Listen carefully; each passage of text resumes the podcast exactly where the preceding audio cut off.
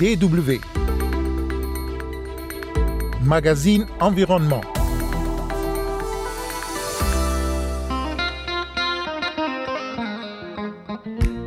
Il est essentiellement question de la gestion des ressources en eau. Nous reviendrons sur la conférence des Nations Unies sur l'eau tenue la semaine dernière. Et en Ouganda, un filtre d'eau écologique a été développé pour rendre l'eau des lacs potable. Mesdames et messieurs, bonjour. Kosevitiasu au micro.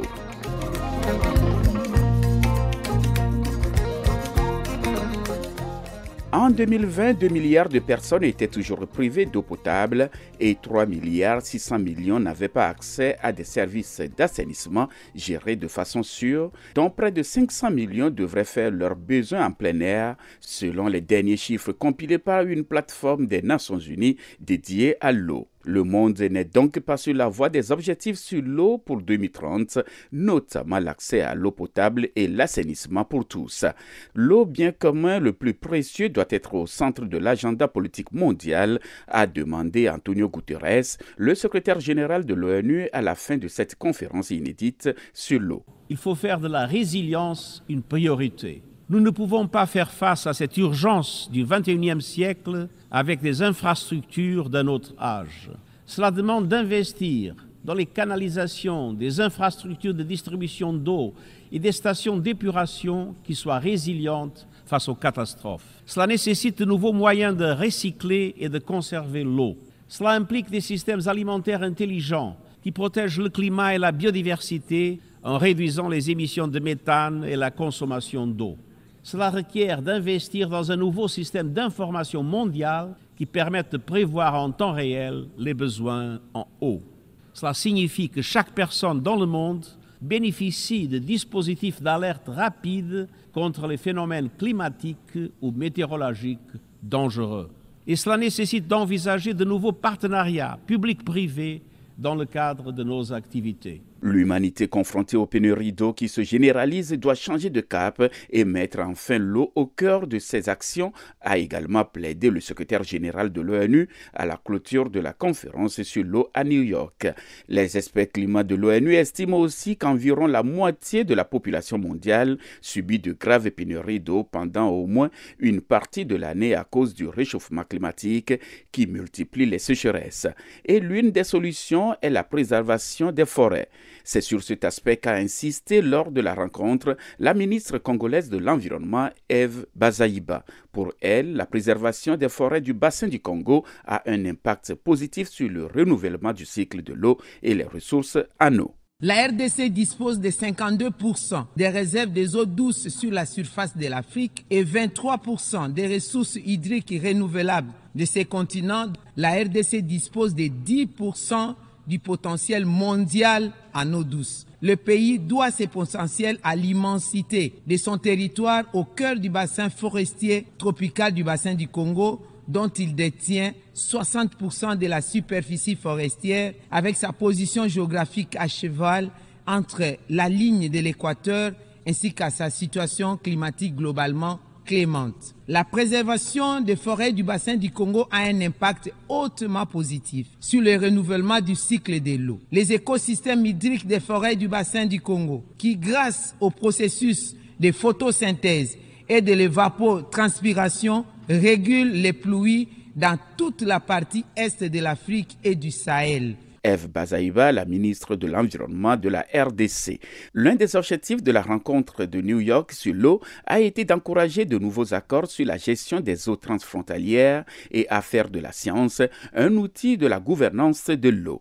Makan Moïse Mbengue, professeur de droit à l'Université de Genève, explique. Si vous analysez la quasi-totalité des accords qui régissent des fleuves internationaux, ce que vous constaterez, c'est que la quasi-totalité de ces accords ne font pas référence à la science. Alors comment peut-on gérer une ressource naturelle comme l'eau sans avoir des bases scientifiques claires et notamment dans une période de changement climatique? Et donc pour pouvoir gérer autant que possible la variabilité des ressources en eau, il faut des données scientifiques. Et donc, la nécessité de renforcer ce qu'on peut appeler euh, l'interface science-policy. Donc, faire en sorte que la science puisse accompagner les décideurs publics sur la question des ressources en eau et vice-versa, faire en sorte que les décideurs publics puissent se reposer sur la science lorsqu'ils prennent des décisions portant sur l'utilisation et la gestion des ressources en eau, et surtout lorsque ces ressources en eau sont partagées. Et toujours pour Makan Moïse Mbengue, professeur de droit à l'Université de Genève, on ne peut pas garantir le droit de tous à l'eau sans tenir compte de la dimension économique du marché de l'eau. La question qui se pose, c'est comment on crée un équilibre entre les aspects économiques, les aspects liés au marché de l'eau et d'autres aspects tels que les aspects sociaux, les droits humains essentiels, les besoins humains essentiels et la protection des écosystèmes aquatiques. À mon avis, et c'est là toute l'idée du développement durable, toute l'idée de la solution durable, c'est comment on opère un équilibre entre le volet économique, le volet écologique et le volet social. Le Cameroun est devenu la sixième nation africaine à adhérer à la Convention des Nations Unies sur l'eau.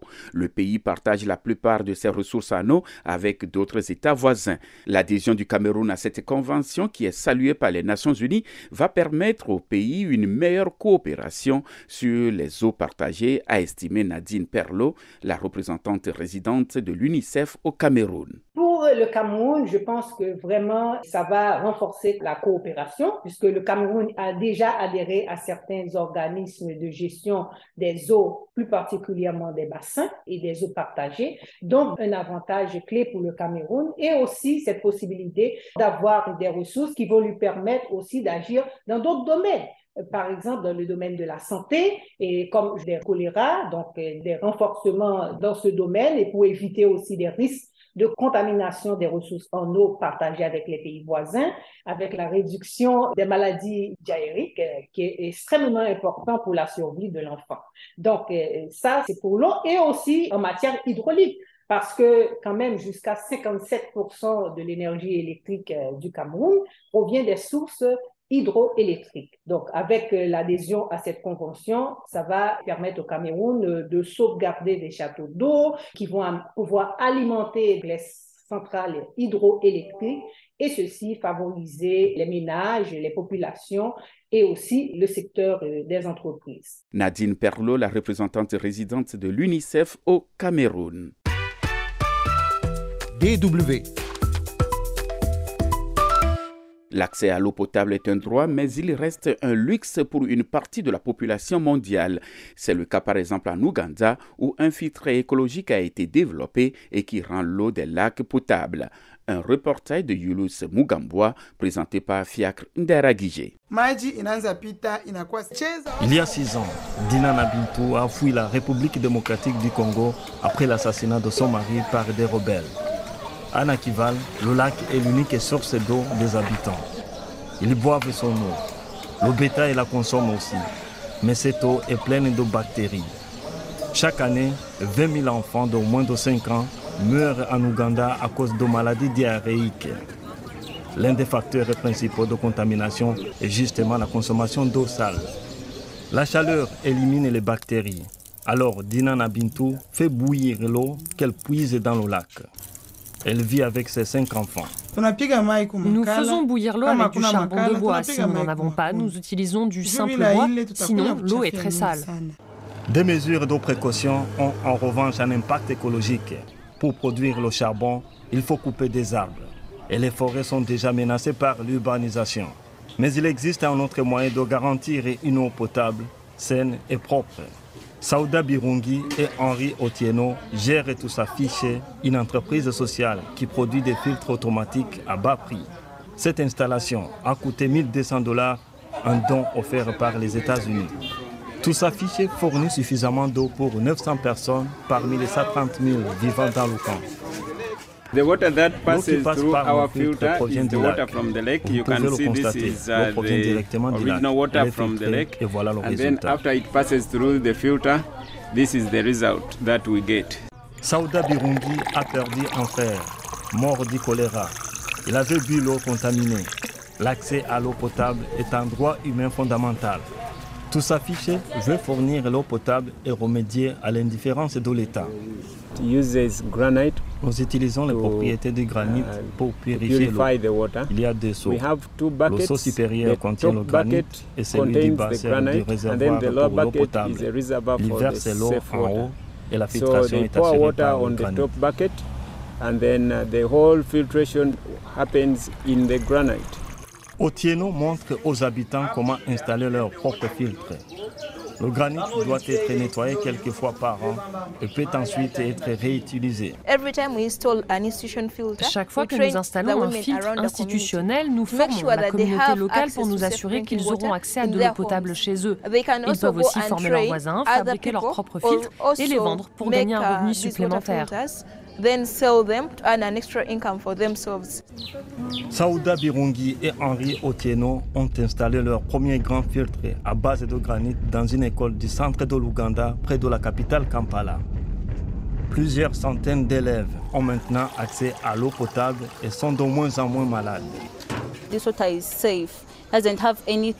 Cette eau est saine, elle ne contient rien de nocif. Cela m'a beaucoup aidé parce que j'ai souffert de la thyroïde et je ne pouvais même pas aller à l'école. Tout s'afficher a calculé l'impact de l'utilisation des filtres sur l'environnement en termes de protection des forêts. Chaque fois que tout s'afficher installe un grand filtre dans une école, l'équipe plante des arbres moringa avec les élèves. Ils ont planté plus de 1000 arbres au cours des deux dernières années. Anna Kival, Dina Nabintou, a depuis acheté un filtre qu'elle utilise maintenant au quotidien. Elle l'a assemblé elle-même. L'eau est propre et potable. C'est surprenant quand on sait que l'eau provient de la même source. Elle était sale à cause des vaches et des gens qui la contaminaient. Grâce au filtre d'eau tout s'affiche, elle et sa famille ont de bien meilleures chances de garder la santé saine malgré que les bactéries continuent de contaminer l'eau. Un reportage de Julius Mugamboa présenté par Fiacre Nderagije. Au moins 2 milliards de personnes boivent de l'eau contaminée par des excréments et 2 milliards 300 millions ne bénéficient pas de services d'hygiène de base, des conditions propices à la propagation de maladies mortelles comme le choléra ou la dysenterie. Merci de nous avoir suivis. Kosivitiasu au micro et restez toujours à l'écoute de la Deutsche Welle.